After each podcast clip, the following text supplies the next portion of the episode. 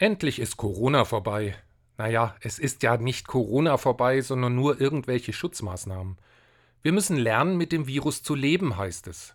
Eine komische Zeit der Verunsicherung. Vieles hat sich mir nämlich ganz tief eingebrannt. Ich halte unbewusst nach wie vor Abstand zu anderen Menschen. Bei der Begrüßung gebe ich kaum einem Menschen die Hand, geschweige denn, dass ich sie umarme. Ich trage oft noch Maske, ohne dass ich es muss, und Berührungen von anderen finden kaum statt, weil ich auch nicht weiß, wie es anderen gerade damit geht. Wir müssen lernen, mit dem Virus zu leben, heißt für mich auch, mir Nähe und das Vertrauen zu anderen Menschen zurückzuerarbeiten. Ja, es wird Arbeit sein. So wie die Schutzmaßnahmen anstrengend waren, ist es auch anstrengend, die Masken wieder abzunehmen.